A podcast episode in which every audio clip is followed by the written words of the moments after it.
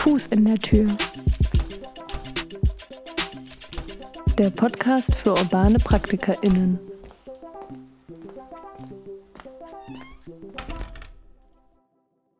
Hallo und herzlich willkommen bei der ersten Sendung von Fuß in der Tür, dem Podcast für und eigentlich auch von urbanen PraktikerInnen. Wir begeben uns bei Fuß in der Tür gemeinsam mit unseren GesprächspartnerInnen auf das Feld der sogenannten urbanen Praxis. 2020 hat der Berliner Rat für die Künste mit seiner Arbeitsgruppe Urbane Praxis eine Initiative gestartet, die mit Berliner KünstlerInnen und StadtaktivistInnen in mehreren Campusprojekten das Gebiet der urbanen Praxis aufzeigen will. Sechs dieser Campusprojekte holen wir uns in die Sendung. Die Initiative wird im Rahmen der Draußenstadt von der Berliner Senatsverwaltung für Kultur und Europa gefördert. So, für den Anfang. Das klingt jetzt erstmal nach ganz schön viel Informationen, aber keine Sorge, genau deshalb machen wir diesen Podcast. Wir nehmen die Sendung mit einem, mit einem Corona-Konzept im TRF-Radiostudio im Torhaus auf. Das Torhaus ist eine Projektplattform für kreative Formen der städtischen Teilhabe und des gemeinsamen Gestaltens im Pförtnerinnenhäuschen des Tempelhofer Flughafens in Berlin. Also nochmal ganz herzlich willkommen beim TRF-Radio und zur ersten Ausgabe von Fuß in der Tür. Mein Name ist Mona Sadai und mit mir im Studio ist Tomasuki Hinrichsen. Hallo.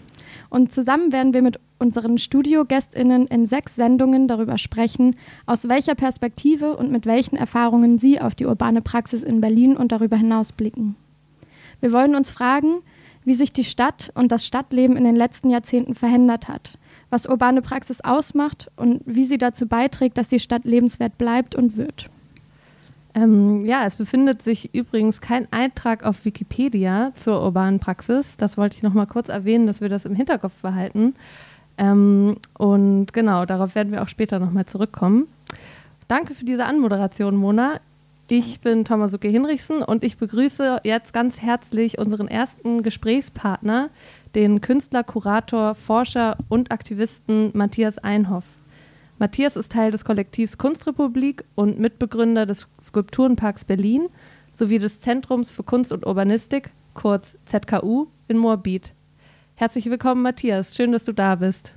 Ja, hallo. Vielen Dank, dass ich hier sein darf. Ja, gerne.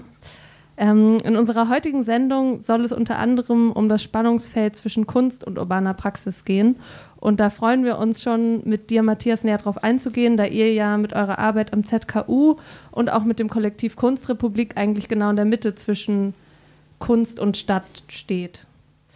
Und über das ZKU werden wir später noch genauer sprechen. Aber erstmal würden wir gerne so einen Blick in die Vergangenheit wagen und zwar darüber sprechen, wie sich der Kunstbegriff seit den 70er Jahren verändert hat generell kann man ja schon sagen, dass sich der Kunstbegriff in den letzten 50 Jahren ziemlich erweitert hat.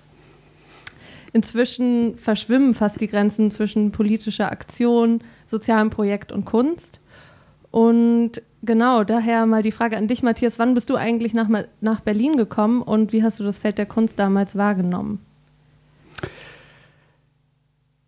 Ich bin 1996 äh, okay. nach Berlin gekommen, also das ist echt schon ein Weilchen her ähm, und äh, hatte da ganz andere Ambitionen. Ich wollte, ich hatte einen Plattenvertrag beim ähm, Berliner Musiklabel und wollte äh, Rockstar werden. Hat echt nicht, jetzt? Echt jetzt? Echt jetzt. Cool, äh, okay. ist kein Witz. Das Label gibt es nicht mehr. Viel Klang. Ähm, äh, genau, und meine Ambition war da halt eher so das musikalische Feld und um meine Eltern irgendwie davon zu überzeugen, dass es eine gute Idee ist, äh, habe ich mich dann ähm, für, ähm, um einen Studienplatz beworben an der UDK. Ah, und hab, äh, bin dann eigentlich auch gar nicht direkt in die Kunst eingestiegen, um deine Frage zu beantworten, äh, weil ich dort äh, ähm, Design studiert habe. Äh, ah, das war genau so, wie ich. Ja, Industriedesign. Genau. Äh, Straße 17. Ja. Juni und habe dort äh, vier Semester Design studiert, bin dann zum experimentellen Film gegangen und habe parallel ähm, so eine Künstlergruppe gegründet, die wir jetzt zu dem Zeitpunkt gar nicht Künstlergruppe genannt hätten. Und haben äh, ähm, mit dieser Künstlergruppe sowas ähnliches gemacht, wie ihr hier macht, äh, ein eine TV-Sendung im offenen Kanal. Die hieß Super School TV. Und das Ganze hätte ich zu diesem Zeitpunkt jetzt auch nicht in den Bereich so der expliziten Kunst äh, eingeordnet, sondern halt eher keine Medien, so eher Medienexperimente und dann halt die Musik, die mir so sehr am Herzen lag. Ähm, da habe ich mich also, will ich damit sagen, gar nicht so sehr mit Kunst beschäftigt, sondern einfach mit Experimenten in allen möglichen Feldern. Aber ähm, würdest du sagen, dass das Kunst war? So rückblickend? Ja, jetzt rückblickend würde ich das sagen. Ja. Retrospekt äh, äh, habe ich vielleicht jetzt so einen anderen Blick drauf und mit dem Abstand würde ich sagen, ja, wir haben wahnsinnig experimentiert und das ist vielleicht ja auch so der das, was Kunst am Ende auch ausmacht, dass es ja gerade äh, Grenzen sprengt, dass es Dinge, äh, die man vielleicht noch nicht als Kunst versteht, äh, herstellt in dem Moment und retrospekt werden sie dann eigentlich erst als Kunst mhm. irgendwie eingeordnet. Das finde ich ist interessante Kunst. Kunst, die sich sozusagen in einem sicheren Feld bewegt, die kann natürlich auch tolle mhm. ähm, äh, äh, kann sich natürlich auch toll entwickeln, aber das sind dann ja immer ist so ein sicherer äh, Grund, auf dem man sich bewegt. Und wir haben uns immer auf total unsicherem Gelände bewegt, sowohl mit der Musik als auch mit dem Künstlerkollektiv Super School. Und genau, so im, im Nachgang würde ich sagen, das war mhm. definitiv Kunst, ja. Und und mein Kunstbegriff, der existierte zu dem Zeitpunkt nicht und der hat sich dann eigentlich erst äh, so wirklich herausgearbeitet mit der Beschäftigung mit dem öffentlichen Raum. Also tatsächlich mit dem, was wir vielleicht heute so subsumieren unter urbaner Praxis. Ähm, damit fing eigentlich meine Beschäftigung mit Kunst in der Tiefe erst an. Also ich komme eigentlich sozusagen aus der Kunst im öffentlichen Raum und habe mich dann allmählich erst mit dem breiteren Feld der Kunst angefangen zu beschäftigen und im ZKU äh, beschäftigen uns ja mit allen möglichen Bereichen äh, der, der Kunst. Mhm. Ja, dann sind wir jetzt eigentlich auch gleich wieder im Spagat zwischen Kunst und Stadt. Äh, da wollen wir auch hin. Und wie hast du denn die Stadt jetzt explizit Berlin damals so wahrgenommen? Also 96 war wahrscheinlich ein bisschen anders als heute. Wie, wie war das? Jetzt sind wir beim Zeitzeugen-Interview. Ja, genau. Ähm, also, ja, 1996 war natürlich anders und klar, ich, ich weiß natürlich auch, dass äh, Mythen umrankt diese Dekade. Ähm, nicht zu Unrecht. nicht zu Unrecht. Ähm, es war natürlich ein, Rau, äh, ein Zeitpunkt, in dem es wirklich, wirklich viele, viele Freiräume und Gestaltungsräume gab. Das kann man sich heute eigentlich wirklich nicht mehr vorstellen. Mhm. Ich habe es auch fast wieder vergessen, aber immer wieder, wenn ich Fotos sehe aus der Zeit und in was für Räumen wir uns da aufgehalten haben, wo wir Performances, Aktionen gemacht haben, wo wir Bands gesehen haben, DJs gesehen haben. Das waren tatsächlich verrückte Orte, die auch völlig genehmigungsfrei mal für einen Monat existierten und dann einfach für einen Monat an einer anderen Stelle und hier in einem Supermarkt. Und es war tatsächlich aufregend. Ähm, eine tolle Zeit. Und es war halt ein, ein, ein großes Vakuum entstanden. Ähm, ja, klar, mit dem Fall der Berliner Mauer mhm. gab es sehr viele Unklarheiten, was so Besitzverhältnisse anbetrifft. Und ähm, ja, entsprechend ergaben sich dann für eine gewisse Zeit gewisse Chancen. Und das wurde dann auch mit der Zeit immer weniger. Ist aber trotzdem eine extrem prägende Zeit gewesen für auch das Berlin, was wir heute noch kennen und auch für das Feld der urbanen Praxis, würde ich sagen. Mhm. Ähm, und jetzt hast du eben schon diese Freiräume angesprochen, die oftmals auf ungeklärte Eigentumsverhältnisse nach der Wiedervereinigung, was ja dann, als du nach Berlin gekommen bist, gerade mal sieben Jahre her war, knapp, ähm, zurückgingen. Und in diesen Freiräumen sind oft auch dann temporäre Projekträume entstanden, die oft so was sehr Kollektives an sich hatten, was ja auch so eine, ähm, so eine Berlin-Eigenart ist. Nicht nur, natürlich, irgendwie, wir können nach New York blicken, wir können wahrscheinlich an ganz viele Orte blicken, aber jetzt gucken wir auf Berlin. Ähm, und da eben das Kollektive, der öffentliche Raum, die Freiräume. Ähm, wie hast du das erlebt, da du ja auch schon damals dann deine, deine Experimentier- und Kunstkollektive hattest? Ja, ich habe es eigentlich genauso erlebt, wie du es gerade beschrieben hast, dass sehr viele, äh, dass Leute eigentlich selten als Einzelkämpfer unterwegs waren, sondern man sich einfach zusammengetan hat. Man hat gemerkt, dass man diesen vielen Raum damit besser bewältigen kann. Also, ist, ne, also ganz pragmatisch auch, was willst du alleine mit einem riesigen Raum? Und also erstmal so übertragen mhm. auch. Und ähm, Ja, und dazu kam halt auch, dass man sich selbst organisieren musste. Das hatte natürlich viele Gründe, also auch ökonomische Gründe. Es gab ja in den äh, entsprechenden, in den 90er Jahren auch keine Jobs. Also in Berlin, du mhm. musstest dich organisieren, du musstest äh, dich solidarisieren untereinander und mit den geringen Ressourcen, die man hatte, versuchen, irgendwie das Maximum rauszuholen. In der Kunst gab es in Ostberlin jetzt auch keine äh, ausgeprägte Galerien-Szene. Also es gab im Prinzip überhaupt keinen Kunstmarkt und mhm. entsprechend musste man da halt auch alles selbst auf die Beine stellen, mhm. wenn man in diesem Kontext irgendwie arbeiten wollte. Und das geht natürlich kollektiv meistens besser. Mhm. Also weil es keine, weil niemand meine Kunst kauft, ähm, docke ich noch eine Bar mit dran und habe irgendwie eine Couch und ein Sofa, kann vielleicht Bier verkaufen, schmeiß vielleicht mal eine Party. Also ist das so ein bisschen auch so, war das eine Ökonomie damals, die in den Freiräumen so existiert hat? Ja, durchaus, genau. Das, äh, irgendwie hast du es äh, so in der Kürze gut beschrieben, dass man sich selbst genau so an den Haaren aus dem Nichts rausgezogen hat äh, über den so ja Bierverkauf, ein bisschen hier, ein bisschen da es gab keine, es war nicht so, dass Leute dann so tagsüber irgendwelche Dayjobs hatten und dann abends äh, konnten sie quasi das Geld verfeiern. Ähm, nee, du musstest auch mit dem, was du da machst, in irgendeiner Weise auch dich über Wasser halten. Und wie sehr das immer noch so ist bei dir oder auch in der urbanen Praxis, das, äh, da gehen wir bestimmt auch noch mal rein, wenn mhm. wir dann später über das sprechen, wo wir dann sind. Wenn wir jetzt so ein bisschen über die 90er gesprochen, außer Thomas, du willst noch was dazu sagen würde ich sagen, können wir uns ja mal langsam, du bist ja in Berlin geblieben, glaube ich, ähm, können wir uns ja mal langsam in die 2000er bewegen und dann wieder die Frage als dich, als unseren heutigen Zeitzeugen, wie war denn Berlin in den 2000ern, so Anfang 2000er? Für dich und deine Arbeit. Ja, es, Berlin durchlief in den 2000er, in den Nullerjahren durchaus eine klar, eine schnelle Transformation. Ähm, und diese Transformation äußerte sich natürlich auch im Verschwinden dieser, in der, im zunehmenden Verschwinden der Freiräume und das, ähm,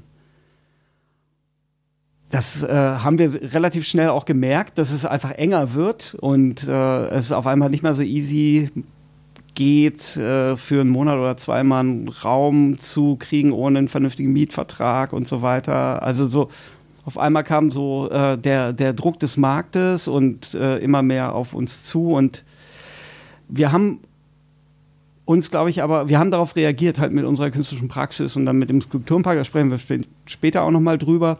Aber im, im, Kern, was ich eigentlich sagen möchte, ist, dass ähm, es natürlich einerseits ein Verschwinden von äh, diesen Freiräumen gab. Andererseits äh, darf man nicht vergessen, hat sich die Stadt auch geöffnet. Ne? Also, das, äh, äh man, also ich möchte auf gar keinen Fall so äh, total ins Jammern kommen.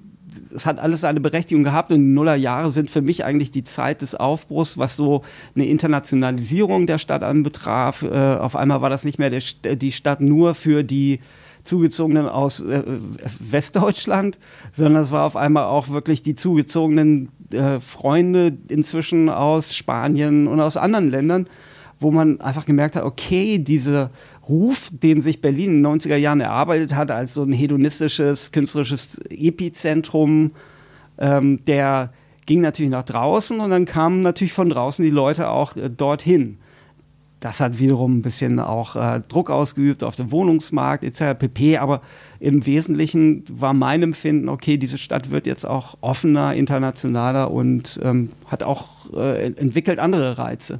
Mhm. Das sind so zwei Dynamiken, die so aufeinander prallen, glaube ich, generell, wenn wir uns, ja. wenn wir uns die ähm, Geschichte Berlins und vieler, vieler Großstädte angucken. Und ne, das Thema Gentrifizierung war natürlich in den 90ern auch schon voll in Gange, aber noch zwar noch ein nicht so groß diskutiertes und weit bekanntes Phänomen wie jetzt heute, wo ich das Gefühl habe, ich kann ja jede zweite Person auf der Straße fragen und die weiß, ja. was ich damit meine.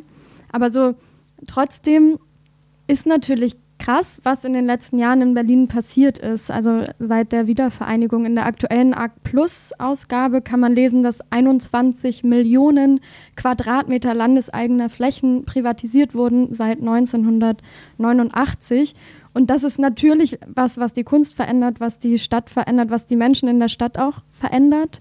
Ähm, genau, dann kam dann kam aber auch, Berlin wird, ist nicht mehr nur das Hedo-Zentrum, sag ich mal, oder so das, ähm, der Ort der Freiräume, sondern ist eben dann auch Creative City und ähm, wurde 2006 auch in das UNESCO Creative City Network aufgenommen. 2003, kurz vorher war Berlin arm, aber sexy und das lebt ja nach wie vor fort. Ne? Und 2006 ist dann ja auch die Zeit, wo ihr die Kunstrepublik gegründet habt. Mhm. Und äh, mit ihr meine ich dich und daneben noch Philipp Horst, Harry Sachs, Markus Lohmann und Daniel Seipel, die mhm. heute nicht hier mit uns sein können. Wie habt ihr denn damals zusammengefunden? Wir haben äh, zusammengefunden über das Zusammenlegen von Ressourcen und zwar äh, äh, brauchten wir alle Ateliers und Räume, in denen wir arbeiten können und es gab eine Etage am Spittelmarkt in einer ehemaligen Zigarettenfabrik, die, die äh, Moratti-Fabrik hieß die. In, und äh, diese konnte man aber nur, diese Etage konnte man nur als Ganzes mieten. Und äh, ja, und dann haben wir uns sozusagen als viele Künstler zusammengetan und haben diese, diese Etage zusammengemietet. Das war total super, weil darüber sich natürlich dann auch ein Austausch herstellt und man sich kennenlernt und dann haben wir uns halt auch kennengelernt und ähm, über diese Gespräche, die wir miteinander geführt haben und den Blick nach draußen auf eine große Brachfläche, die zufälligerweise der ehemalige, der ehemalige Mauerstreifen war, sind wir auf die Idee gekommen, doch auf diesem ehemaligen Mauerstreifen so einen Skulpturenpark zu machen. Ah. Also ähm, irgendwas da zu entwickeln und mit diesem offenen Raum umzugehen. Also einen offenen, äh, nicht öffentlichen Raum, aber es war ein offener Raum. Ja. Ähm, und genau, aus dieser, aus dieser Pragmatik heraus, sich Raum zu teilen, hat sich dann unsere Zusammenarbeit ergeben. Ja. Ja, toll. Also, soweit ich weiß, war das dann auch euer, also soweit du es ja auch gerade erzählt hast, war das dann auch euer erstes großes Projekt, der Skulpturenpark Berlin. Ähm, die Location, wie du gerade schon gesagt hast, war eine Mauerbrache und zwar an der alten Jakobsstraße an der Grenze zwischen Mitte und Kreuzberg, wo anscheinend auch euer Studio ganz um die Ecke war, weil ihr da quasi drauf geschaut habt, was ich mir heutzutage gar nicht vorstellen kann, dass man so durch die Hauptstadt läuft und dann da einfach so riesige Flächen sich relativ zentral auftun und du so bist, hey geil, hier machen wir mal jetzt ein Projekt. Ähm, das finde ich irgendwie, irgendwie auch eine total schöne Vorstellung. Und wie ist also unsere Frage jetzt auch passend zum Motto von unserem Podcast, wie, also wie habt ihr da den Fuß in die Tür gekriegt? Also wann war der Moment quasi, wo ihr äh, oder wie, wie habt ihr das gestartet? Habt ihr einfach losge macht oder musstet ihr euch Genehmigungen einholen oder wie war das? Ja, unser Ansatz war erstmal machen, dann die Genehmigung einholen. Ja, das ähm, gefällt mir. Ähm, ja, das, das war wahnsinnig schwierig, überhaupt erstmal herauszukriegen, wem diese, diese offene Fläche gehört, ne, dieser ehemalige Mauerstreifen. Wir haben tatsächlich als erstes so eine rund, äh, so eine umfassende Recherche gemacht, sind ins Landesarchiv gegangen, die verschiedenen Bilderarchive und haben uns das mal angeguckt, wo wir, womit wir uns ja überhaupt beschäftigen, weil wir ja, und das ist eigentlich immer noch unser Arbeitsansatz, erst einmal den Kontext erkunden wollten. Also von historischer Kon Kontext, der ähm, soziale Kontext, welche Menschen leben dort äh, und so weiter und so fort. Und ähm, genau, und haben, nachdem wir diese Recherche gemacht haben, dann mal angefangen, uns Gedanken darüber zu machen, was wir dort entwickeln wollen und haben dann erstmal eine eigene Serie gemacht, wo wir selber als Künstler gearbeitet haben. Und dann haben wir angefangen, ähm, Geld zu beantragen, haben einen Verein gegründet dafür, ähm, damit wir Geld beantragen können ähm, bei verschiedenen Stiftungen und äh, öffentlichen Trägern, haben das gemacht, waren irgendwie auch relativ erfolgreich. Ich glaube, gerade weil wir so diesen geschichtlichen Kontext auch aufgegriffen haben und es war auch interessant zu diesem Zeitpunkt, sich damit zu beschäftigen, weil man ahnte schon, hm, so, so lange wird es das nicht mehr geben in Berlin. Also einerseits Brachflächen, natürlich die Geschichte des ehemaligen äh, des Mauerstreifens und so weiter. Mhm. Und genau, und ab dem Zeitpunkt haben wir dann auch andere Arbeiten kuratiert und produziert. Also ich weiß nicht, so 30, 40 äh, äh, Arbeiten im Laufe dieser Jahre. Die Berlin Biennale war 2008 bei uns zu Gast im Skulpturenpark und so haben wir das einfach immer weiter entwickelt, uns auch darüber auch professionalisiert, auch Freude dran gefunden, das so zu machen, zu kuratieren und äh, da weiterzuentwickeln. Und ja, das ging mhm. dann ja eine Weile. So ähm, klassische Skulpturen waren das ja wahrscheinlich nicht, also eher Installationen und auch ja, die Arbeiten, die ich kenne, sind auf jeden Fall auch schon sehr interdisziplinär unterwegs. Also da werden verschiedenste, verschiedenste Themen bedient. Vielleicht kannst du ja noch mal so ein bisschen erzählen, was war ist, was so ist eine Arbeit, die dir so in Erinnerung geblieben ist oder was, was du oder mehrere Sachen, die du vielleicht noch mal erzählen könntest.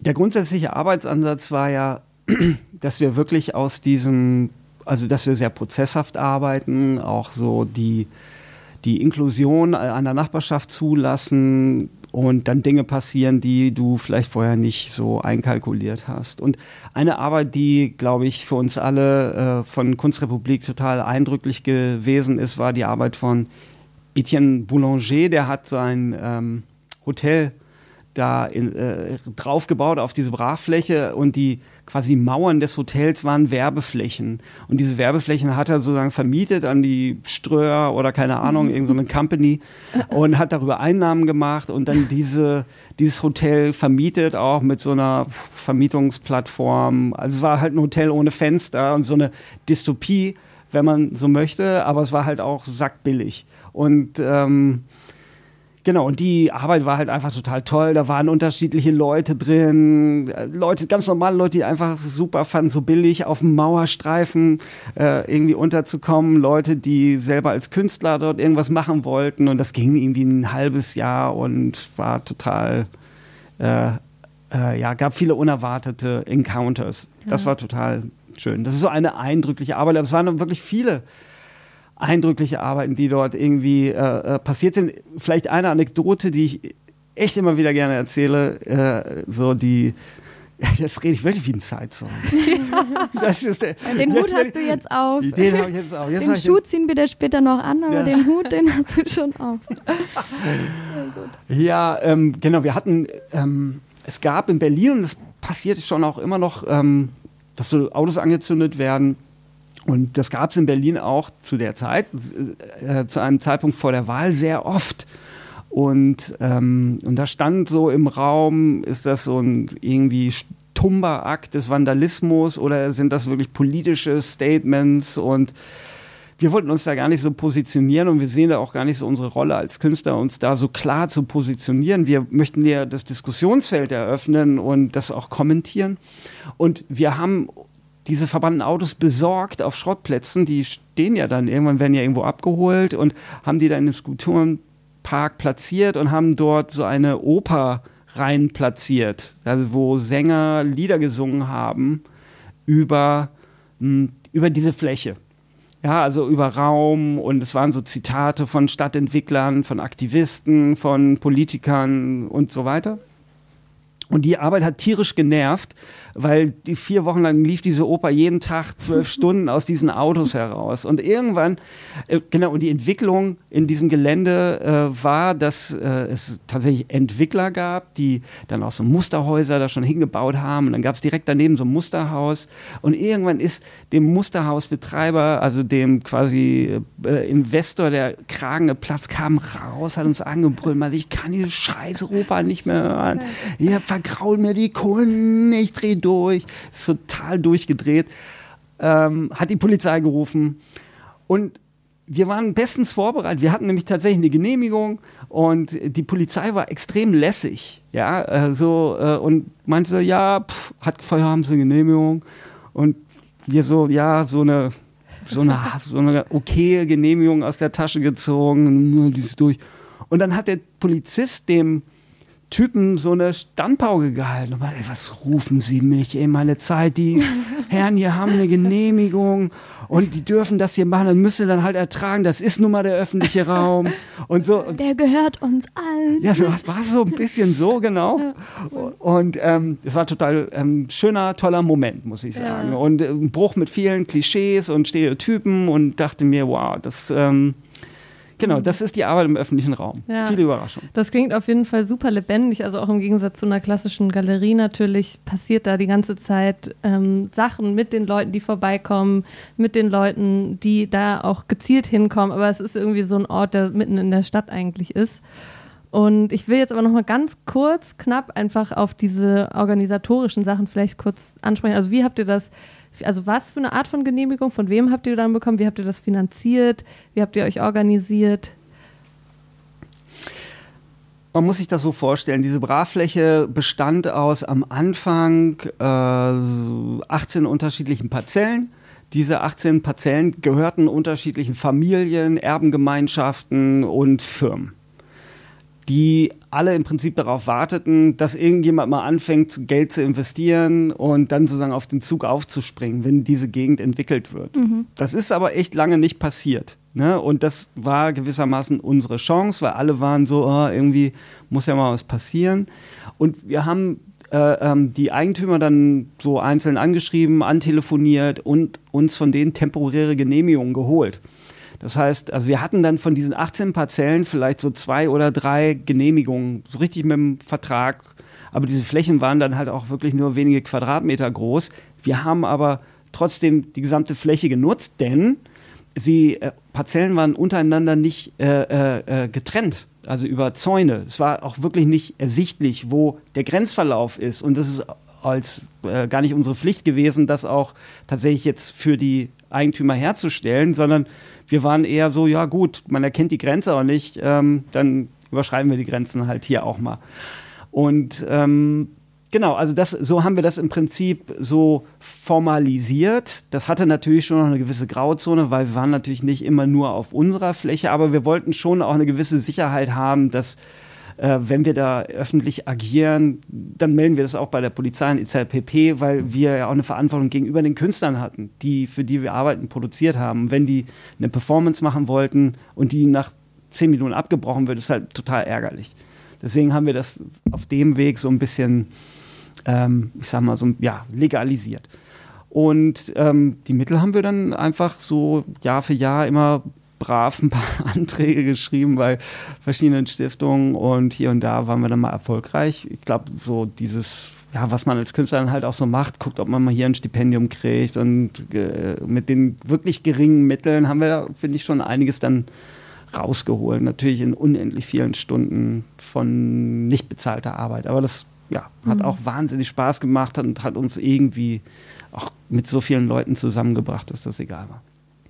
Also es gab auf jeden Fall viel Kunst und Interaktion. Und dann gab es eine Phase der mehr oder weniger friedlichen Koexistenz mit Musterhäusern von schon den, äh, den ähm, InvestorInnen, die sich dann da auch auf dem Gelände ähm, breit gemacht haben, könnte man sagen. Mhm.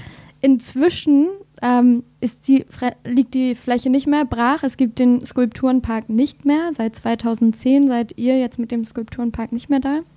Korrigiere mich, wenn es ähm, falsch ist. War falsch. Gut. Richtig, natürlich gibt es den Skulpturenpark noch. Aha. Nur die Bewohner, die dort jetzt leben, wissen noch gar nicht, dass sie Teil des Skulpturenparks sind. Das ist okay. einfach eine Frage der Sichtweise. Klar, und stimmt, ja, die Verbindung hören nie auf. Sieht auch ein bisschen aus wie eine Skulptur, das Gebäude. Tatsächlich, es hat äh, mitunter trashige skulpturale äh, Qualitäten. Ja, das ähm, würden wir allen ZuhörerInnen an dieser Stelle wärmstens ans Herz legen wollen, echt mal da eine kleine Fahrradtour durchzumachen. Das planen wir mit der Redaktion auch schon. Fellinis Gärten heißt die Luxus-Wohnsiedlung, ähm, die heute an, an diesen, auf dieser alten Mauerbrache steht. Ähm, genau, also ja, so Tom hat auch eine Meinung dazu. Ich finde, es sieht aus wie, also so so, es ist auch eine gated Community und es sieht so ein es könnte auch in, ähm, auf Mallorca am Strand stehen, aber irgendwie halt in überschick. Ähm, wie war denn das? Wusstet ihr damals schon? Also ich meine, gut, ihr hattet eine Ahnung und man hat auch irgendwie so gemerkt, okay, Berlin verändert sich, aber wusstet ihr damals schon, das hört auf, das hat ein Ende und wusstet ihr, dass Fellinis Gärten kommen? Ähm, Natürlich war uns klar, dass die Stadt Berlin sich in, äh, in, entwickelt und dass dies früher oder später bebaut werden würde. Wir wussten nicht von Anfang an, dass dies Fellini werden würde. Mhm.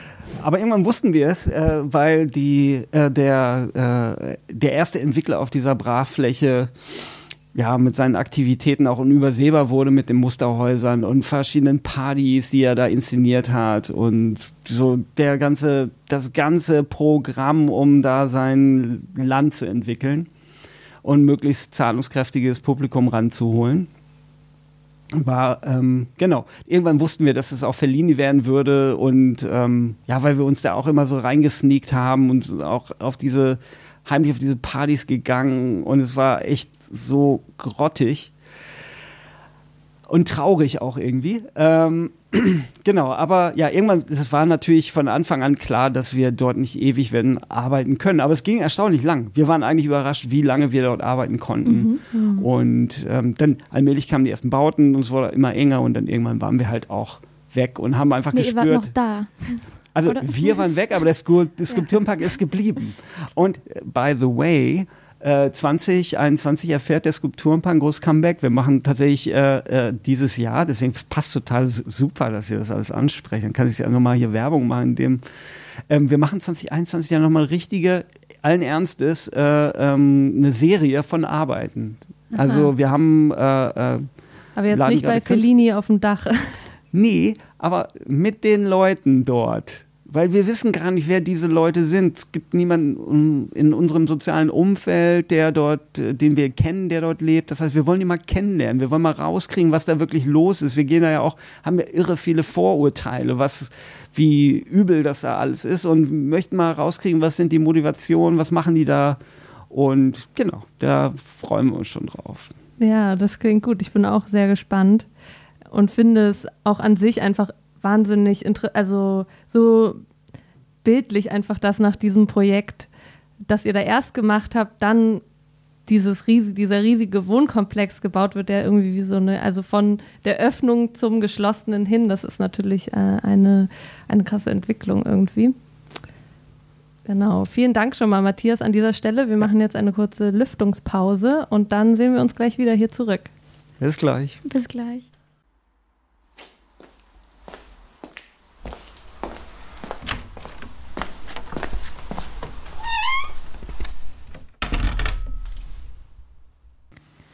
So, wir sind mittendrin in unserer ersten Ausgabe von Fuß in der Tür, dem Podcast für urbane PraktikerInnen.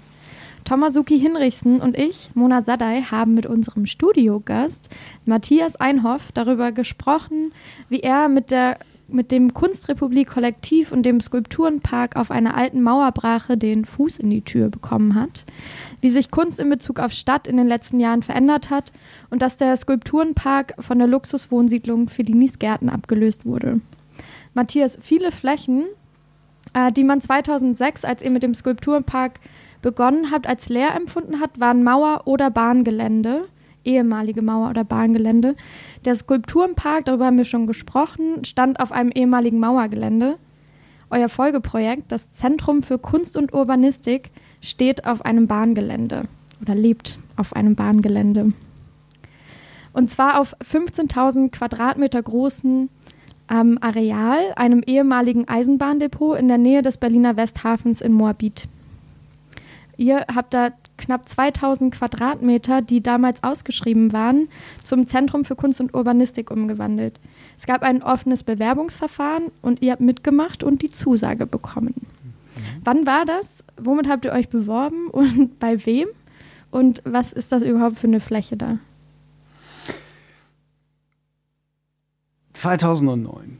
Ähm, wir waren noch im Skulpturenpark Berlin Zentrum aktiv und es drohte uns zum dritten Mal, dass wir unsere Atelierräume verlieren.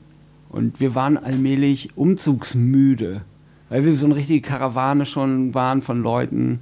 Und unsere Idee war, okay, lass uns doch das kulturelle Kapital, was wir hier im Skulpturenpark gewissermaßen akkumuliert haben, also reich sind wir nicht geworden, aber wir hatten immerhin kulturelles Kapital. Lass uns doch das nehmen und damit in die Verwaltung gehen, zu Leut Entscheidungsträgern gehen und die fragen, ob die uns unterstützen können, bei einem Unterfangen nachhaltig Raum zu bekommen.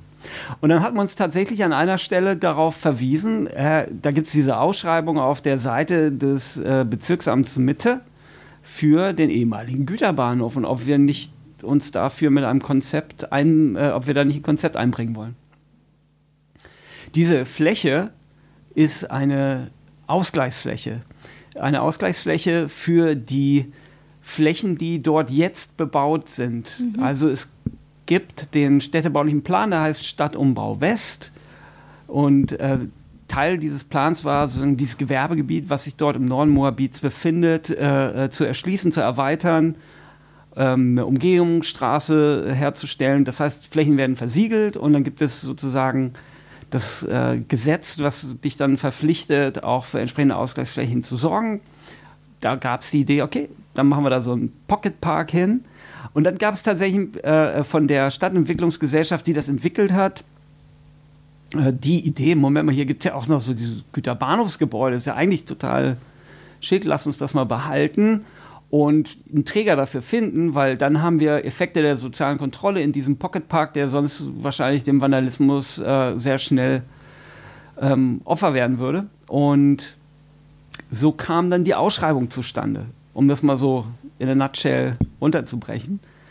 Und genau, wir haben uns dann da beworben, 70 andere Bewerber, auch wirklich große NGOs, die sich da beworben haben und waren dann am Ende mit zwei anderen NGOs so eine Art äh, äh, Endrennen. Und da haben wir uns dann durchgesetzt.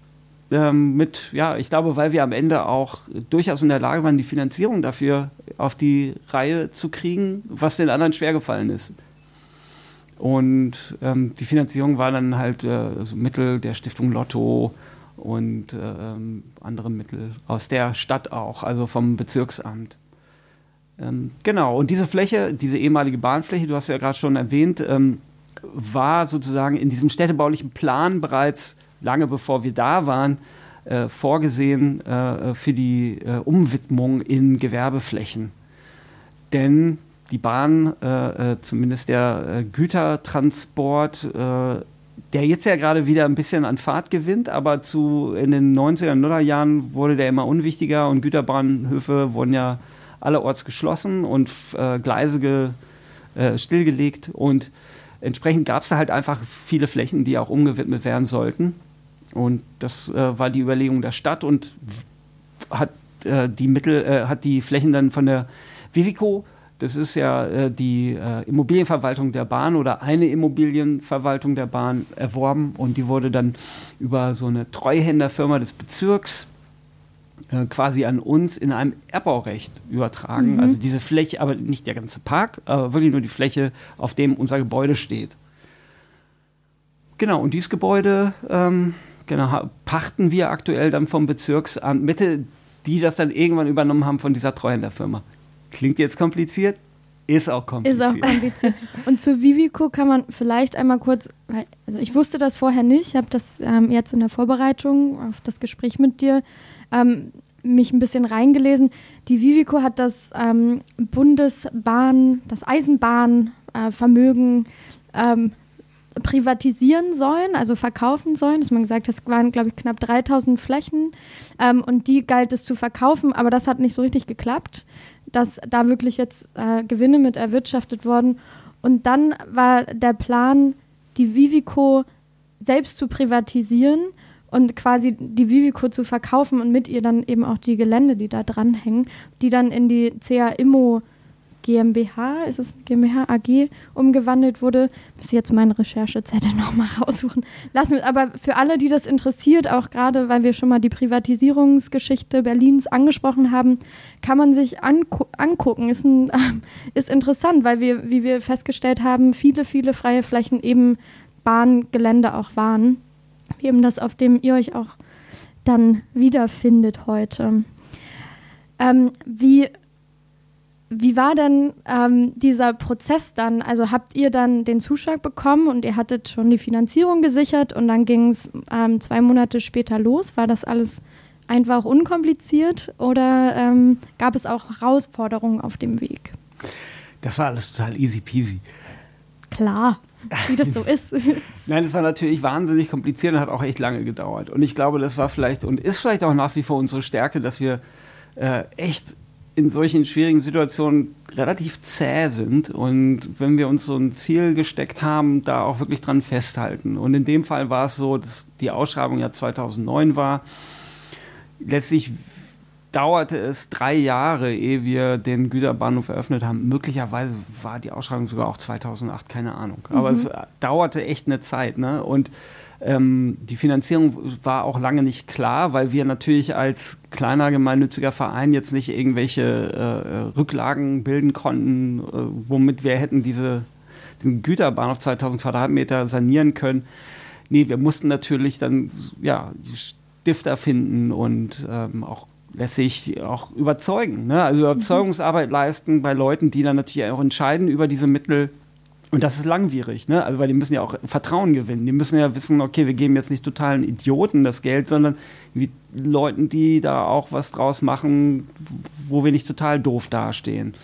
Ja, und die, um dieses Vertrauen zu gewinnen, mussten wir letztlich echt mit irre vielen Leuten sprechen. Das war auch sehr lehrreich. Ja? Also, weil man natürlich dann wirklich nicht nur mit den Leuten spricht, die, die, die einem wohlgesonnen sind, sondern auch gerade die überzeugen muss, die einen eher nicht mögen. Hm.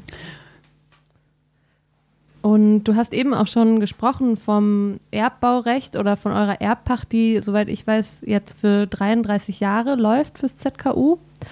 Und vielleicht kannst du uns und unseren Zuhörerinnen auch nochmal erklären, was genau Erbbaupacht bedeutet. Ja. Ähm, also äh, äh, Erbbaurecht ist sozusagen äh, da ist das Gebäude getrennt äh, oder das, was physisch entsteht, auf, äh, von dem Grund und Boden.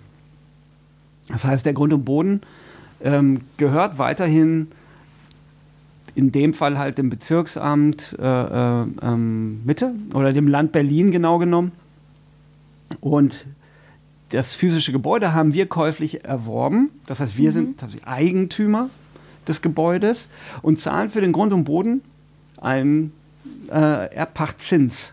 Ne? Also im Prinzip eine Miete, mal so einfach übersetzt, die auch kontinuierlich steigt. Alle fünf Jahre zahlen wir ein paar Prozent mehr, gebunden an Inflation und solche Faktoren. Ähm, aber genau, es nimmt vor allem die Trennung vor, ne? also von diesen beiden Aspekten. Und das ist tatsächlich ähm, ein Modell, was ich total super finde und mir eigentlich auch wünschen würde, dass das noch mehr auch äh, umgesetzt werden würde. Denn ich sag mal, für äh, beide Seiten ist es eigentlich eine gute Situation. Für die Stadt Berlin ist das eine gute Situation, weil sie in 33 Jahren wieder eine qualifizierte Entscheidung darüber fällen kann, was mit diesem Grund und Boden passiert. Es ist also nicht für immer raus aus der öffentlichen Hand. Und in unserem Fall ist es so, es lohnt sich für uns, da Zeit und auch Geld zu investieren, weil 33 Jahre, ja, sind das jetzt noch. Das ist eine erhebliche Zeit, wahrscheinlich bis an unser Lebensende. Das heißt, ne, es lohnt sich, da so viel Zeit reinzustecken. Es ist jetzt nicht so ein Zwischenmietvertrag und in drei Jahren sind wir raus. Da würde man nicht viel rein investieren. Aber in dem Fall, klar, geben wir da total viel rein. Das heißt, ähm, es ist sehr viel erfolgversprechender, ähm, so, so, mit so einem langfristigen Vertrag zu arbeiten. Und genau, und ähm, diese, Trennung kann man sich an vielen Stellen vorstellen, wo die Stadt ja in, in der Vergangenheit äh, Liegenschaften einfach veräußert hat und die sind dann halt einfach mhm. auch für immer weg. Und ähm, das Erbbaurecht äh, lässt da wieder einen Diskurs zu darüber. Und das ist sehr wichtig für eine lebhafte Stadt.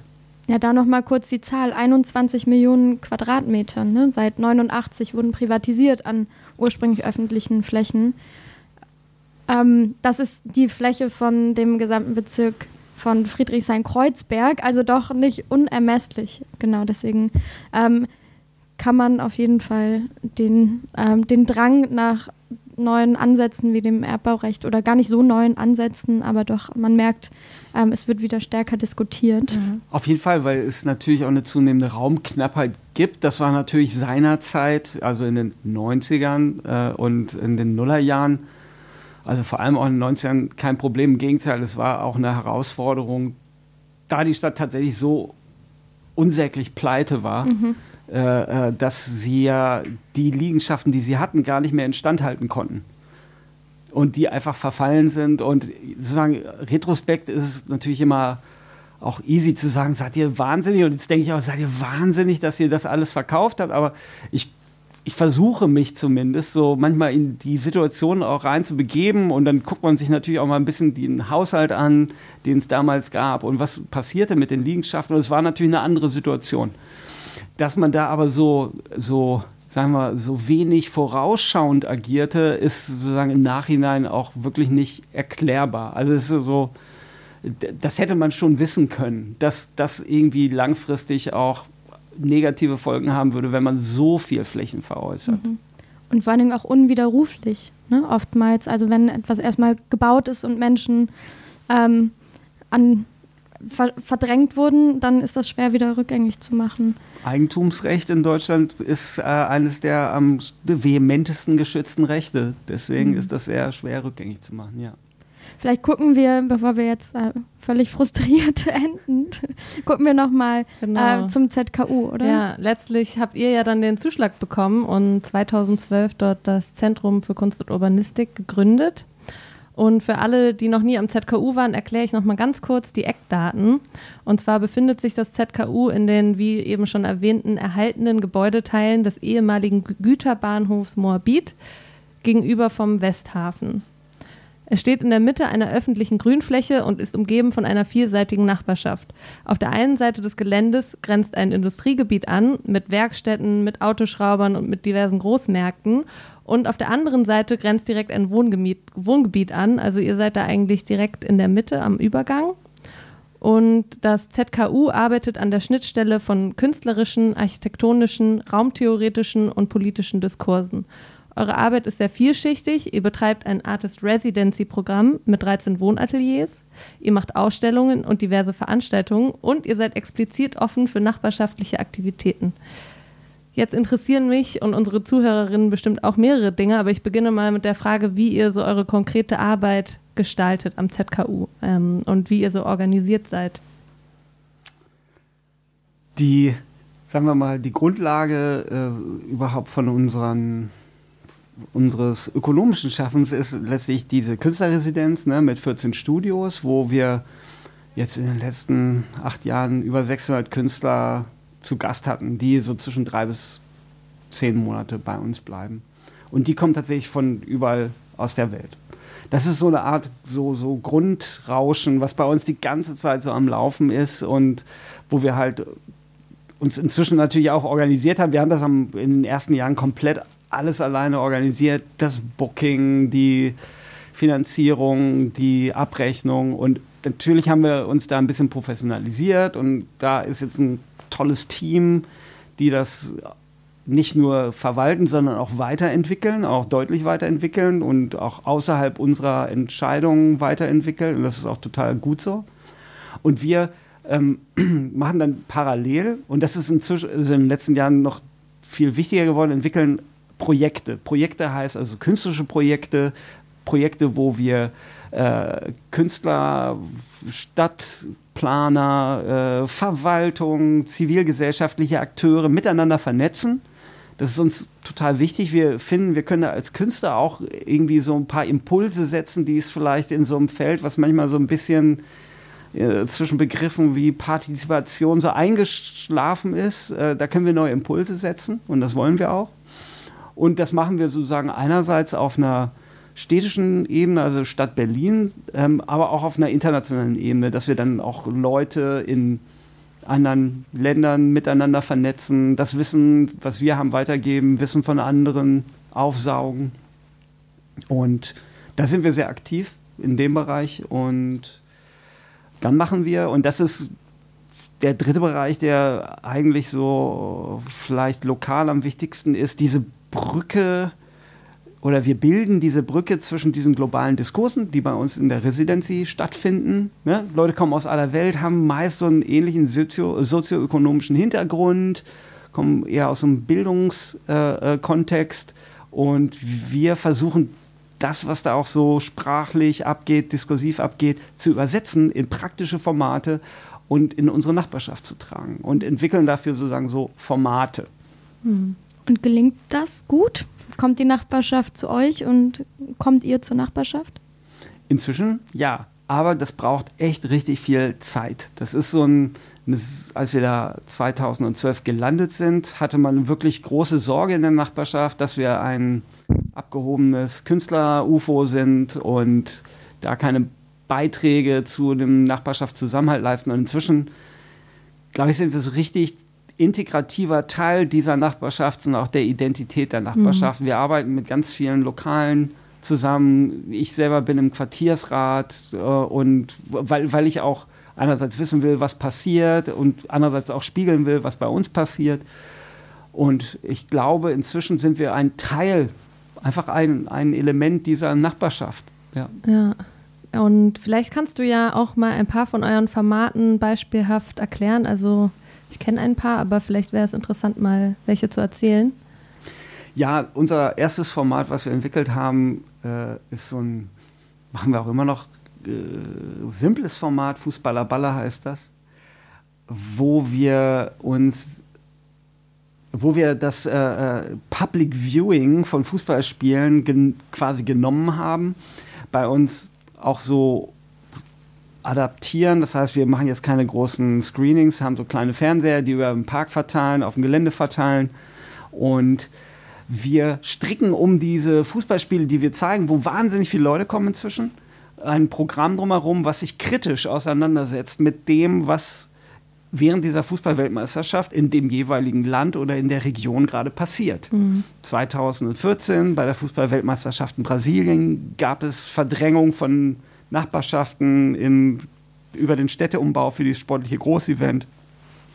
Haben wir Experten eingeladen aus Brasilien, die Vorträge gemacht haben. In der Pause, wo normalerweise, was ich Oliver Kahn gequatscht hätte, gab es unsere Experten. Mhm. Sodass wir quasi versuchen, über das Entertainment, dieses gemeinsam Fußball gucken, was ja durchaus irgendwie, wenn es nicht zu nationalistisch wird, ganz schön sein kann. Und da äh, bemühen wir uns auch sehr drum, dass es sehr heterogen bleibt und packen dann in die Pause davor und danach ein kritisches, urbanistisches und künstlerisches Programm rein. Und klar, die Leute sind am Anfang so ein bisschen verwirrt und fragen sich, was soll, was soll der ganze Quatsch hier mit diesem Vortragen und so? Ich will Oliver. Aber mit der Zeit fanden sie es dann und finden sie es echt gut. Und wenn sie es nicht mögen, haben sie sich zumindest dran gewöhnt und kommen auch weiterhin, um sich das bei uns im Haus anzugucken. Und ähm, wie geht ihr so mit den Fragen von Verdrängung um? Also ich kann mir vorstellen, oder zumindest das letzte Mal, als ich durch dieses angrenzende Wohnviertel da gelaufen bin, fand ich es ziemlich gemütlich, beschaulich ähm, und dachte so, okay, hier fängt vielleicht auch langsam irgendwie so eine Art Aufwertung statt und es wird irgendwie so ein bisschen kreuzbergiger, sage ich jetzt mal, was ja nicht unbedingt schlecht ist, aber natürlich auch Menschen verdrängt eventuell, die da vorher gelebt haben. Kriegt ihr das mit und wie geht ihr damit um?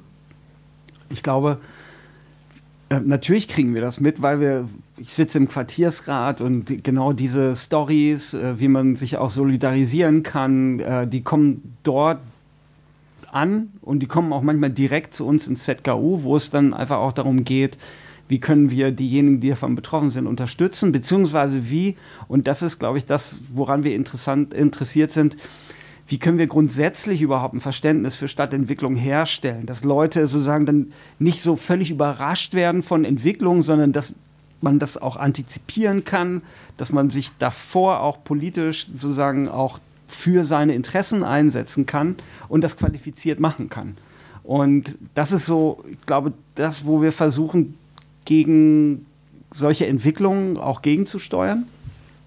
Und ähm, natürlich andererseits, und dessen sind wir uns natürlich auch bewusst, als Kulturzentrum sind wir natürlich integrativer Teil einer Gentrifizierung. Kultur und Kunst sind Motoren von Gentrifizierung, beziehungsweise sind ein Beiwerk von Gentrifizierung. Man darf es manchmal auch nicht äh, Übergewicht, aber man darf seine Rolle da manchmal auch nicht zu, äh, zu, zu wichtig nehmen, denn in Berlin klassischerweise ist natürlich immer mehr zu einem Zentrum geworden für das Parken von Kapital. Und gerade in unsicheren Zeiten äh, ähm, wird in Immobilien investiert und das wird dort gemacht, wo man glaubt, dass es sicher ist. Und Deutschland gilt weltweit als ein verlässliches Land. Und Berlin, die Hauptstadt, ist natürlich prädestiniert für Investitionen aus dem Ausland in Immobilien und das treibt die Preise. Das ist halt der Markt. Und das sind Dynamiken, wo wir als Künstler natürlich aufpassen müssen, dass wir quasi nicht instrumentalisiert werden. Aber wir können und da dürfen wir unsere Rolle nicht überschätzen, glaube ich, diese übergeordneten Dynamiken in dem Sinne nicht aufhalten. Aber wir können durchaus auf unserer Ebene, der nachbarschaftlichen Ebene, die Leute politisieren und auch dafür sorgen, dass sie die entsprechenden Repräsentanten einsetzen, die dafür sorgen, dass diese Prozesse auch reguliert werden und gestoppt werden. Mhm. Ja, da muss ich dann gleich an so das Recht auf Stadt denken, was ja da total mitklingt. Also es geht um die, um die Teilhabe an der Gestaltung der Stadtgesellschaft eigentlich. Und es geht auch darum, die strategischen und politischen Disba Debatten mit beeinflussen zu können und dass es da eine Kluft gibt. Und es ist, finde ich, schon interessant, gerade in diesem Feld der urbanen Praxis, auf das wir ja blicken, ähm, dass diese Forderungen nach Recht auf Stadt implizit oder explizit auch aufkommen. Und trotzdem, wie du gesagt hast, sich natürlich diese Kunst und auch diese urbane Praxis immer im Kontext bewegt, in der ganz viele Dynamiken herrschen. Ja. Ähm, ja, das ist mitunter widersprüchlich. Ne? Also das, äh, da muss man auch ehrlich zu sich sein. Also auf der einen Seite sagt man, ja, wir äh, sind natürlich gegen solche äh, Prozesse, die so eine schnelle Aufwertung mit sich bringen. Auf der anderen Seite sind wir irgendwie auch Teil davon. Das ist ein schrecklicher Widerspruch, aus dem wir auch nicht unbedingt immer rauskommen. Mhm. Aber da finde ich auch interessant, ist es auf eurer Website, wo ihr schreibt, dass ihr eben an, gezielt an einem Dazwischen, an den Schnittstellen von Kunst und Stadt, mhm. Kunst und Politik, Kunst und gesellschaftlichem Handeln agiert. Und dass es eben euch nicht darum geht, jetzt etwas in der Stadt zu machen oder etwas über die Stadt zu machen, sowas wie ein Fotoband, sondern dass es tatsächlich darum geht, mit der Stadt in Diskurs zu treten. Das heißt, eigentlich an der Stadt zu partizipieren und das selbst so eine eigene Kunstform entwickelt. Da sind wir wieder dann bei diesem erweiterten Kunstbegriff, ähm, der ja auch bei euch mitklingt und auch in, auch in diesem Residency-Programm immer mitklingt. Ähm, und das ist ja vieles davon ist das, was ich in, in dieser urbanen Praxis dann auch wiederfinde. Da kann man auch auf der Website ähm, urbanepraxis.berlin ähm, ein Zitat von einem der Mitinitiatoren der AG der urbanen Praxis nachlesen und der beschreibt es so, Zitat, urbane Praxis überwindet disziplinäre Denkmuster und agiert explizit non-disziplinär.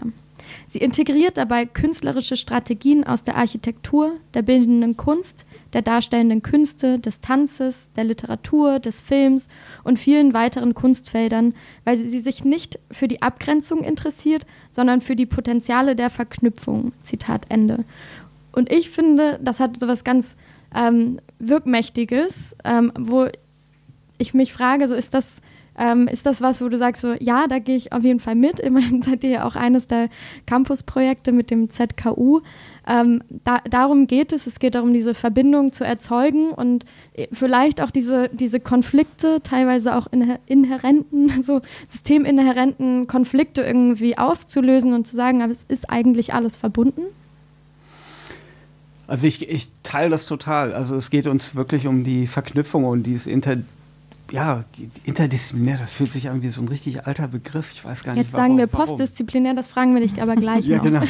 Transdisziplinär, I don't know, aber genau, aber ich glaube, wir wissen, worum es äh, uns geht, tatsächlich die außerhalb unserer Schubladen Dinge zusammenzubringen und ähm, ja, Dinge zu verknüpfen und nicht nur innerhalb der Kultur tatsächlich, sondern auch wirklich innerhalb der politischen Kultur, innerhalb äh, auch der anderen Akteure, der wirtschaftlichen Akteure und zu verstehen, was die Position ist. Wir wollen auch da nicht so naiv reingehen, sondern wollen das wirklich durchdringen und dann Vorschläge dafür machen, die mitunter total experimentell sind. Ja, wir mhm. sind Künstler und wollen das auch wirklich bleiben. Also Dinge, die auch manchmal vielleicht provokativ sind, die manchmal auch scheitern. Das gehört alles, finde ich, dazu und das ist auch unser großes Privileg. Mm, aber wir wollen auch Dinge dazu beitragen, die wirklich produktiv sind und die am Ende vielleicht wirklich einen neuen Raum schaffen, den es so vorher nicht gegeben hat. Mhm. Ja. Wir haben nur noch drei, zwei, drei Minuten für unsere Radiozuhörerinnen. Das heißt aber nicht, dass das Gespräch hier zu Ende ist. Das heißt nur, dass wir uns gleich von unseren RadiozuhörerInnen verabschieden müssen. Ähm, ihr könnt ganz einfach auf thfradio.de oder auf urbanepraxis.berlin diesen Podcast dann in voller Länge nachhören. Ich weiß nicht, schaffen wir noch eine, schaffen wir noch die Schuhfrage in der, in der Kurzversion? Zwei Minuten, Thomas? Ja, wahrscheinlich versuchen wir das jetzt nochmal schnell, nämlich ähm, passend zu unserem Motto Fuß in der Tür. Wollen wir dich fragen, was für einen Schuh würdest du dir oder euch im Projekt anziehen, mit dem ihr da quasi in der Tür steht? Es gibt so einen Holzschuh, ein, ich weiß nicht, nennt man den Klock oder wie nennt man den? Ja, also Klock. In Hamburg sagt man Klock. Ja, genau. Äh, da, wo ich herkomme, aus Hildesheim, sagt man auch Klock. Und ich mag den Klock total gerne. Der hat sowas ähm, Festes. Ich glaube, es ist ein Arbeitsschuh. Also es ist so ein alter Arbeitsschuh, der einfach die Schuhe, äh, die Füße schützt den man in die Tür stellt, ohne dass der Fuß dann wehtut, wenn der andere versucht, die Tür zuzuziehen. Ja. So, das gefällt mir total gut. Das ist eine gewisse Hartnäckigkeit. Zäh. Genau. Zäh. Hast du schon gesagt. Richtig. Aber genau. Man kann ja auch schnell ja. mal abwerfen und ist barfuß unterwegs. Genau, und man tauscht den auch aus. Das ist eigentlich nicht ein persönlicher Glock, weil es ein Arbeitsschuh ist mhm. und dann zieht den auch mal jemand anders an. Das finde ich auch gut an dem Glock. Und ist ja auch total zeitgemäß ein organischer Schuh. Den kannst du irgendwie auf den, in den Müll schmeißen und der verfällt einfach. CO2-Abdruck ist total neutral. Guter Schuh. Guter Schuh. Das wird schwierig zu illustrieren. Herr Klock, ich freue mich schon auf unser Cover. Genau, seid, seid auf das Cover gespannt. Wir sagen erstmal Tschüss, machen eine kurze Luftpause für unsere Podcast-ZuhörerInnen. Ähm, Genau, tschüss, Matthias, danke dir schon mal an dieser Stelle für, äh, für dieses Gespräch. Wir machen aber gleich noch ein bisschen weiter. Ähm, gibt schließlich noch ein bisschen was zu besprechen. Also tschüss, allen da draußen einen schönen Tag. Ähm, und genau, wir hören uns wieder am Sonntag in zwei Wochen von 12 bis 13 Uhr hier auf dem freien Sender. Bis dann.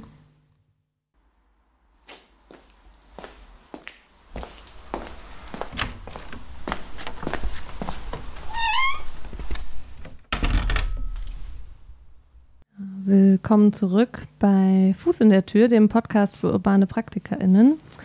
Und wir sitzen hier nach wie vor mit Matthias Einhoff im THF-Radio im Torhaus am Kolumbiadamm 10 am Tempelhofer Flughafen. Und wir haben eben ja so ein bisschen darüber gesprochen, inwiefern ihr am ZKU auch ja, euch richtig in Stadtpolitik einmischt, ihr ein auch irgendwo relevanten Einfluss auf die Nachbarschaft habt und irgendwie auch Kunst, ja, in dem, wie ihr es ähm, praktiziert, natürlich auch irgendwo gesellschaftliche Transformation vorantreibt auf eine gewisse Art und Weise. Und in diesem Moment ändert sich aber auch der Anspruch an KünstlerInnen selber. Also angestoßene Prozesse müssen beispielsweise über den Projektzeitraum hinaus betreut werden. Ihr habt euch da jetzt auf Lebenszeit an diesen Ort gebunden. Und das birgt natürlich wahnsinnig viele Vorteile und ihr könnt euch da richtig ausleben, aber gleichzeitig ist es natürlich auch eine Einschränkung für die Flexibilität und eventuell auch eine Einschränkung für die künstlerische Freiheit. Deswegen wäre meine Frage, fühlt ihr euch manchmal am ZKU durch eure Arbeit in eurer künstlerischen Freiheit eingeschränkt? Ich würde sagen, sogar eher im Gegenteil, weil wir können darüber, dass wir es äh, geschafft haben, uns als gemeinnütziger Verein, also wir sind im Übrigen ja nicht persönlich quasi daran gebunden, ich kann ja jederzeit den Verein auch verlassen, aber, ähm, aber darüber, dass wir uns diesen Raum gesichert haben, finde ich, haben wir sehr viel an Freiheit gewonnen. Denn wir können ja innerhalb dieses Raums wirklich sehr frei agieren und das Programm gestalten, die Dinge äh, und Werte umsetzen, die wir für richtig halten und ähm, oder die wir für wichtig halten, auch für was ich, die Nachbarschaft und die Leute, mit denen wir arbeiten. Und das ist eigentlich ein Freiheitsgewinn, ne? dass wir uns sozusagen von dieser äh, Frage des, wo machen wir das, der quasi davon freigemacht haben.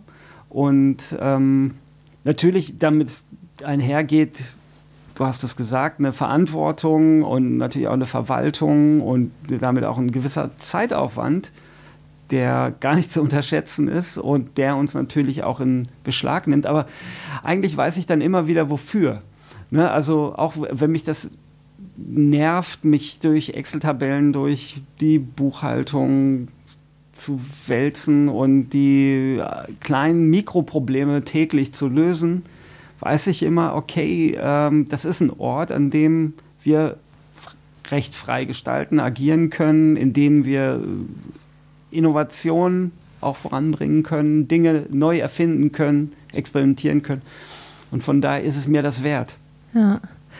Und hast du manchmal das Gefühl, vielleicht auch durch diese übergreifenden Arbeitsfelder der Kunst, Kunst, dass ihr so an eure Grenzen stoßt? Also ich zum Beispiel kenne das aus dem Design-Kontext, dass man manchmal Projekte macht, die irgendwie gut in einen gewissen Rahmen reinpassen. Also zum Beispiel geht es um Bildung, aber jetzt ich habe jetzt noch lange nicht vor, eine Schule zu gründen oder in der Zusammenarbeit mit Menschen, dass es irgendwie, dass ich an meine, an meine Grenzen stoße, weil ich eine Gestalterin bin und keine Sozialarbeiterin zum Beispiel. Mhm. Also ich möchte partizipative Projekte machen, aber ich merke manchmal, mir, mir fehlt die Geduld vielleicht auch zu einem gewissen Grad oder die Skills fehlen mir. Und dann habe ich mich auch schon öfter gefragt, ob vielleicht so diese, diese Fantasie von oder diese Sehnsucht nach Relevanz vielleicht auch irgendwie zu einem gewissen Grad eine Fantasie ist und man sich so ein bisschen aus der Affäre zieht, wenn es wirklich kompliziert wird.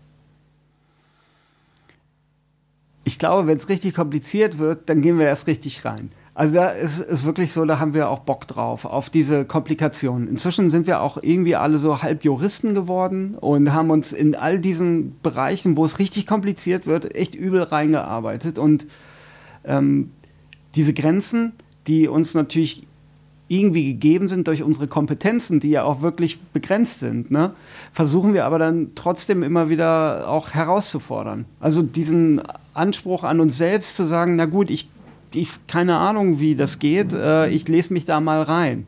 Es sei, weil wir haben ja nicht das Geld, äh, uns einen 1000 Euro am Tag Anwalt zu leisten, also müssen wir uns da halt selber reinbegeben. Ja. Und dadurch äh, haben wir tatsächlich für uns immer die Grenze auch erweitert und die Begrenzungen der Kunst sind ja glücklicherweise, muss man wirklich sagen, recht gering. Ne? Also die Freiheit äh, nimmt ja für sich in Anspruch, gerade frei zu sein. Das zeichnet sie ja aus. Ja? Und das verlangen wir auch von der Kunst, dass sie das dann auch akzeptiert und auch ne, die, ich glaube, jetzt so innerhalb der einer eingeschwollenen Kunstszene sind wir, glaube ich, absolut überhaupt nicht angesagt. Keine Ahnung, ich weiß nicht, ob jemals über uns irgendwie in der Monopol oder Kunstforum oder so geschrieben wurde. Da war das auch, äh, ja, das interessiert uns auch irgendwie gar nicht, weil äh, wir nehmen für uns die Kunst als Freiheitsort in Anspruch und da geht es halt nicht gerade um Repräsentation oder um diese ganzen Fragen, sondern um andere Themen und mein Feeling ist, dass wir damit irgendwie auch richtig liegen. Ich bin manchmal, ich bin mir manchmal auch nicht sicher, ob ich eigentlich immer noch Künstler bin. Also manchmal, klar, bin ich dann auch eher so, so, so, so Stadt, Stadt, Urbanist, Urbanist, Urbanist, also jemand, der es auch Stadtplanung voranbringt. Ne? Das würden ja klassischerweise vielleicht Leute machen, die sowas auch studiert haben, ja. Stadtplanung. Ähm, aber ja, also von daher, ähm, ich weiß gar nicht eigentlich, was ich sagen will, aber die Kunst ist tatsächlich, sagen wir mal, doch ein Feld, wo es diese Grenzen in, so hermetisch nicht gibt und das ist eigentlich auch das Tolle. Ja, ich finde das auch irgendwie für die Selbstbezeichnung dann auch ab einem gewissen Punkt vielleicht irrelevant und vielleicht kann man sich auch mit den verschiedensten Titeln quasi bezeichnen. Also der Rat für die Künste spricht ja in einem Positionspapier zur urbanen Praxis von Postdisziplinarität. Und vielleicht passt das hier an der Stelle dann nochmal kurz drüber zu sprechen. Wie ist dieser Begriff zu verstehen? Puh, also ich habe ihn ja nicht äh, gesetzt, den, äh, die Postdisziplinarität. Aber wenn du mich jetzt so fragst, was ich glaube, was damit gemeint ist, ähm, das ist wenn man von Interdisziplinarität spricht, dann akzeptiert man ja noch die Disziplin und sagt, ja gut, und da haben wir hier nochmal eine Überschneidung und da nochmal eine Überschneidung. Damit wird gesagt, nee, diese Disziplinen sind eigentlich schon in der Auflösung, äh, befinden sich bereits in der Auflösung und wir müssen darüber nachdenken, wie wir anders zusammenarbeiten können und zusammen denken können außerhalb des disziplinaren Denkens. Das ist bei Interdisziplinarität immer noch der Fall, aber bei Postdisziplinarität vielleicht nicht. Mhm. Vielleicht ist es so gemeint. Das ist ja das Schöne an der urbanen Praxis und wir sind ja auch der Podcast für und auch ein bisschen von urbanen PraktikerInnen. Also vielleicht sind wir dann nicht mehr KünstlerInnen, DesignerInnen, PlanerInnen, sondern wir können halt urbane PraktikerInnen sein und äh, können all, alles in einem sein, weil ich glaube, das ist es eigentlich, was ja auch dieser spartenübergreifende Ansatz der urbanen Praxis versucht aufzuzeigen. Die Stadt steht in Verbindung miteinander, ist ein lebendiger Kosmos aus, aus materiellen Dingen, aus sozialen ähm, Dingen. Also so, ne, auch im, im Sinne von so einer, von dieser relationalen Idee, dass eigentlich alles miteinander in Beziehung steht und wir es auch nur als, als gesamtheitliches Netzwerk begreifen können. Also die Stadt halt eben als ein, als ein Gefüge aus sozialen wie materiellen Dingen, was ja bei euch, ne, ihr hättet ja Ihr, ihr, könntet ja eure Praxis nicht ausüben ohne die Räume, in denen ihr seid, ohne das, den Tee, den ihr trinkt, ohne die Fernseher, die auf der Wiese stehen, mit denen ihr Fußball guckt. Also es ist, es ist alles miteinander verbunden, wie auch das Zitat, was wir vorhin schon eingebracht hatten, von Markus Bader ja auch ganz gut gesagt hat. So, wir sind miteinander in Verbundenheit. Und ähm, die, was die urbane Praxis ja auch versucht, ist, sich irgendwie in einer gewissen Vielfalt trotzdem gemeinsam auszurichten. Das ist ja, ne, wir, wir, bewegen, wir bewegen uns in diesem Feld und wir gestalten es gleichzeitig. Also wir bringen kontinuierlich eine neue Stadt hervor. Ne? Haben ja auch schon viele, viele Denker und Denkerinnen schon so formuliert. Und wir merken, also wir, die ja nun auch in diesem Feld irgendwie aktiv sind, auch postdisziplinär, wenn wir so wollen, arbeiten. Wir merken, es gibt eine Relevanz für dieses Thema. Es gibt, also das Thema Recht auf Stadt haben wir vorhin ganz kurz angesprochen. Es gibt, ähm, es gibt jetzt die urbane Praxis, äh, die Documenta findet in, in Kassel statt, die kommende. Und hier ähm, bei uns am Tempelhofer Flughafen hat ähm, leider durch Corona ähm, verkürzt, aber vielleicht ja, macht sie ja nochmal wieder auf, die Living the City Ausstellung stattgefunden, die sich auch mit diesem Thema, die lebendige Stadt und was findet eigentlich alles in der Stadt statt, auseinandergesetzt hat. Und da stellt sich mir schon die Frage, woher, auch mit, Hinblick, mit Rückblick auf äh, die Geschichte, die wir schon heute angeguckt haben, woher kommt diese Aufmerksamkeit gerade jetzt? Für die Stadt im Allgemeinen, meinst du? Für die urbane Praxis. Für die urbane Praxis, okay. Ähm, Stadt tatsächlich, ich meine, äh, ist, und darüber haben wir ja auch vorhin schon gesprochen, ähm, ein Ort, wo tatsächlich immer wieder Grenzen überschritten werden, also beziehungsweise im guten Sinne und wo ähm, Dinge neu erfunden werden, wo man sich tatsächlich als Mensch auch tatsächlich sehr frei eigentlich und äh, bewegen kann. Und ich meine, ähm, das ist ja soziologisch auch sehr weit erforscht, was eine Stadt eigentlich an Freiheiten mit sich bringt. Und ähm, ich glaube, mehr denn je äh, steht aber die Stadt auch äh, als Ort der Freiheit und dann auch wieder unter Druck, äh, nämlich da haben wir auch vorhin drüber gesprochen, in Bezug auf äh, Liegenschaften, Eigentumsfragen. Und diese Freiheiten, die wir eigentlich so gewohnt sind in der Stadt, äh, sind einfach in Gefahr. Räumlich, äh, werden zunehmend Flächen des öffentlichen Raums eingeschränkt, äh, eingehegt und, und es stellt sich tatsächlich die Frage, in was für einer Stadt wir leben wollen zukünftig. Und diese F Frage stellt sich halt äh, jetzt mehr denn je, weil dieser Druck auf die Stadt und gerade die Stadt Berlin so gewachsen ist in den letzten Dekaden. Und das heißt also, die, das Ringen darum, in was für einer Stadt man leben möchte, ist größer geworden und stärker geworden. Und deswegen ist mein Eindruck, ist es umso wichtiger, sich äh, zu positionieren an dieser Stelle und sich für Dinge einzusetzen, die einem wichtig sind, die einem wertvoll erscheinen für die Stadt. Und dies sind meistens Dinge, die vielleicht weniger so privaten Interessen reinfolgen, sondern vielleicht auch eher öffentlichen Interessen folgen. Das ist ja auch interessant eigentlich. Ähm, und dass Künstler sich jetzt auch an vielen Stellen zum Beispiel auch mit ja, äh, mit der Verwaltung kurzschließen und überlegen, wie am Haus der Statistik, wie kriegen wir hier ein Haus hin, was sozusagen der, den privaten Interessen entzogen, den öffentlichen Interessen ähm, übergeben werden soll. Wie, wie können wir das hinbekommen, gemeinsam?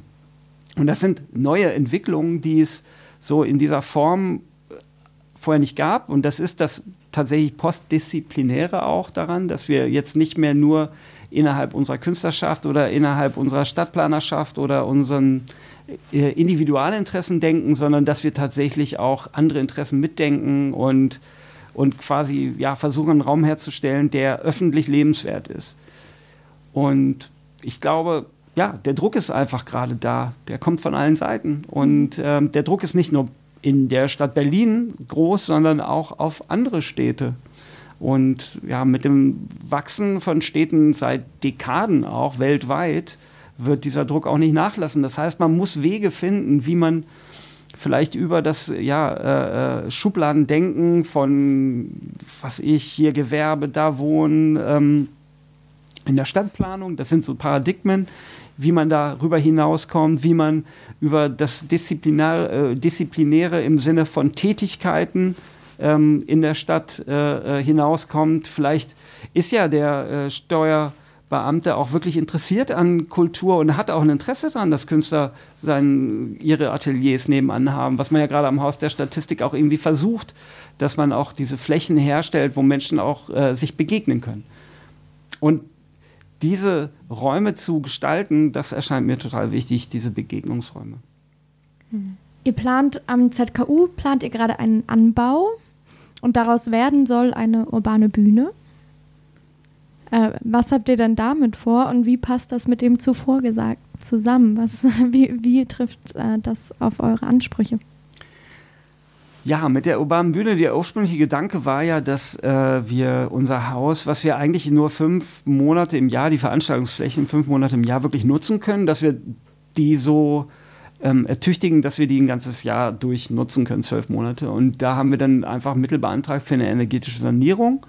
Aber gleichzeitig haben wir, weil wir zunehmend so eine Art Nachbarschaftshub geworden sind, ähm, auch den Bedarf an neuen Räumen immer mehr gespürt in der Nachbarschaft und das quasi mit entworfen. Gesagt, okay, wir äh, sanieren energetisch und wollen ähm, ja, energieeffizient werden und wir wollen aber gleichzeitig neue offene Räume herstellen für ja, nicht nur unsere Nachbarschaft, auch für, für äh, überregionale Aktivitäten. Und in dem Zuge, ähm, in unserer Position, die wir haben am S-Bahn-Ring, ist uns dann irgendwann aufgefallen, okay, äh, man sieht, also täglich fahren am S-Bahn-Ring 120.000 Menschen vorbei.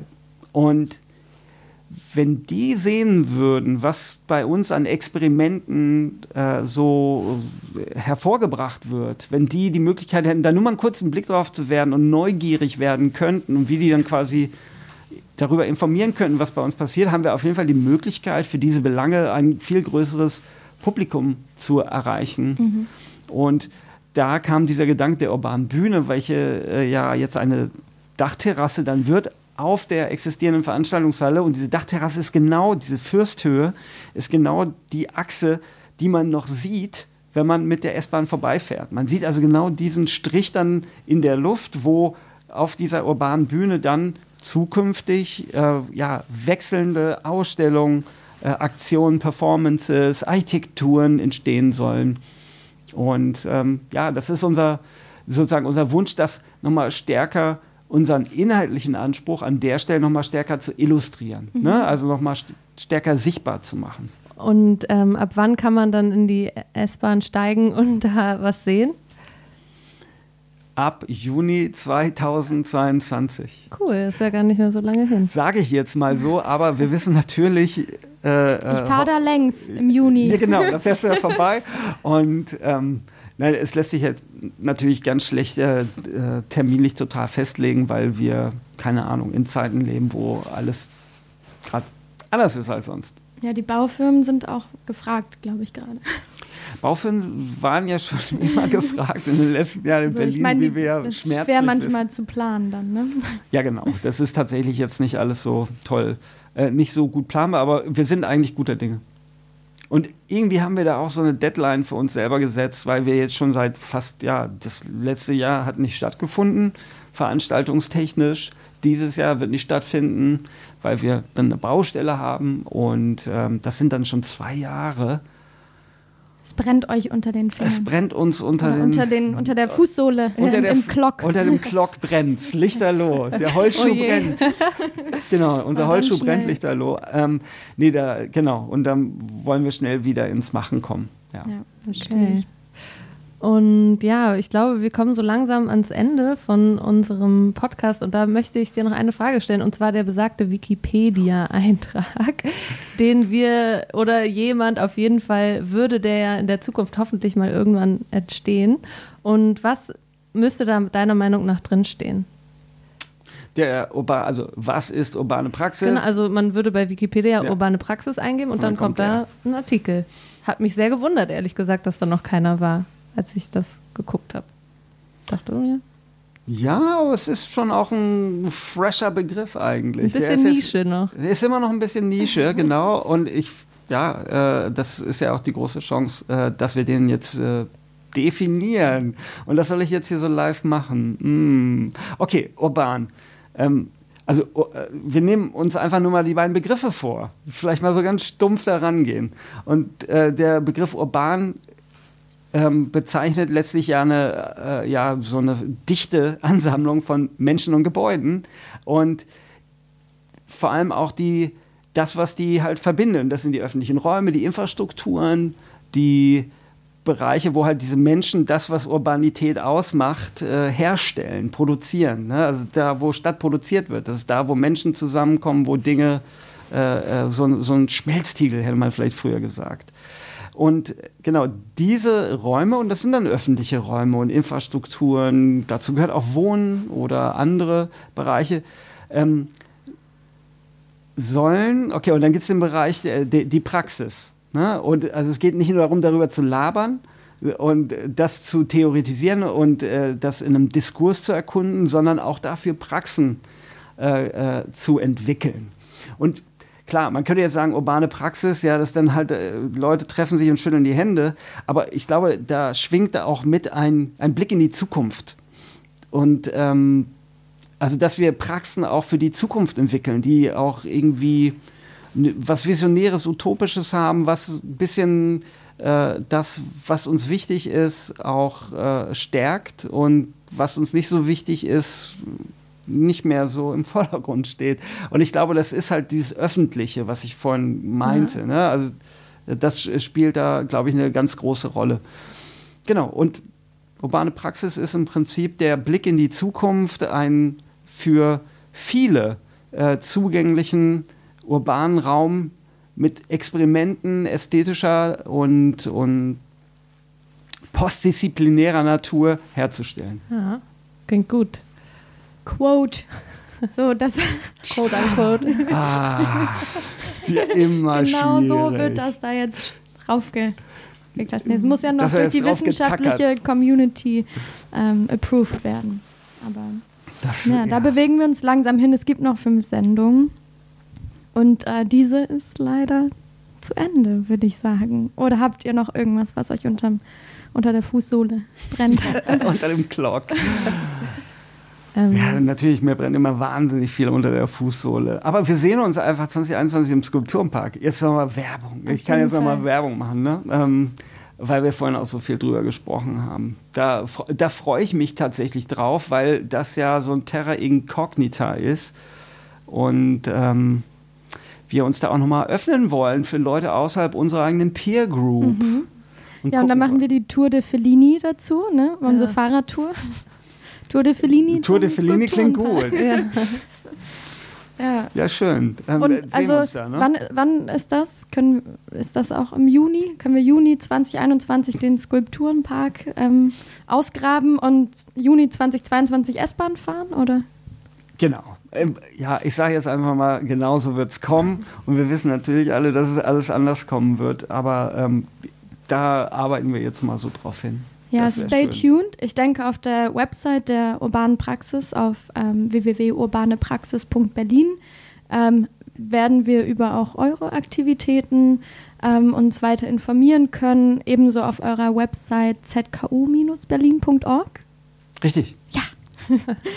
und ähm, falls ihr da draußen Fragen haben solltet äh, an uns, an die Podcast-Redaktion, könnt ihr das gerne tun an äh, urbane Praxis zusammengeschrieben podcast at thfradio.de.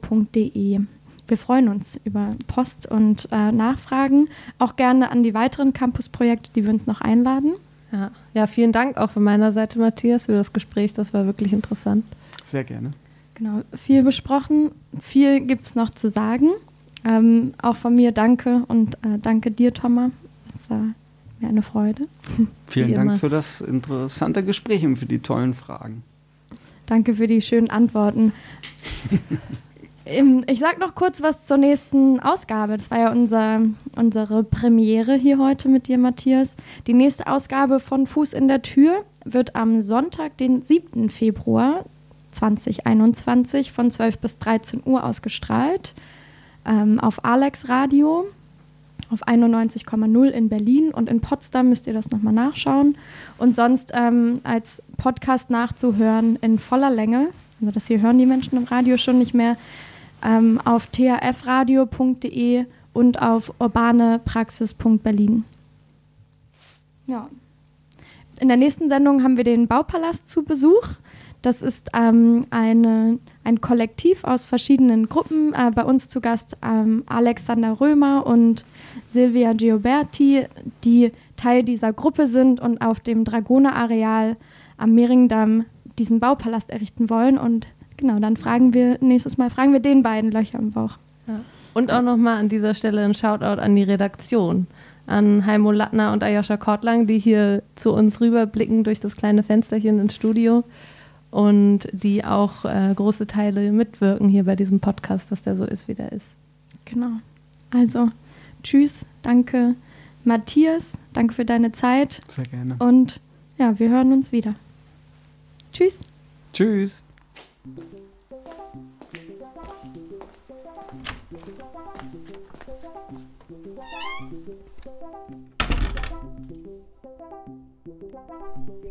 Fuß in der Tür.